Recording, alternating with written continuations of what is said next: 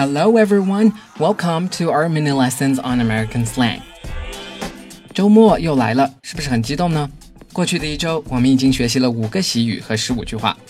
等你睡到自然醒，记得回来检测一下上周的学习情况。现在你应该能够听懂以下几句话。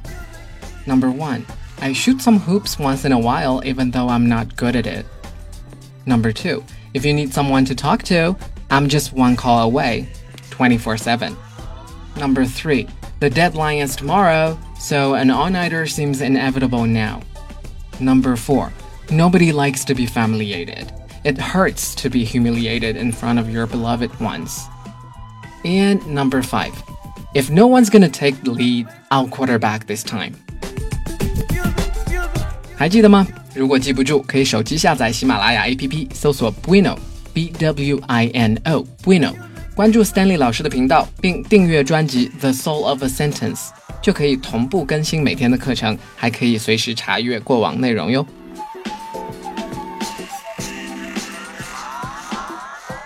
复习一共分为两个部分。Now get a pen and a piece of paper，请准备纸和笔。Part one。我说单词，看你是否能够写下来。准备好了吗？Here we go. Number one, to hook up with someone. Number two, basketball court.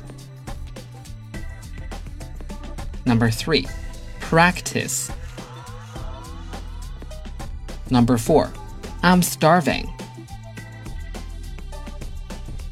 Number five, to order some pizza delivery. Number 6. Give me a break. Number 7. At least. Number 8. Move on. Part 2. 现在我说中文，你说英文，这不是翻译，不用纠结某个字，记住句子才是语言的最基本单位。准备好了吗？Here we go. Number one. 我一般每周四会约我的闺蜜们吃饭。Number two， 我弟想当 NBA 球星。Number three，我饿死了，我们来叫个披萨外卖吧。Number four，你饶了我吧，别再说你的前任了。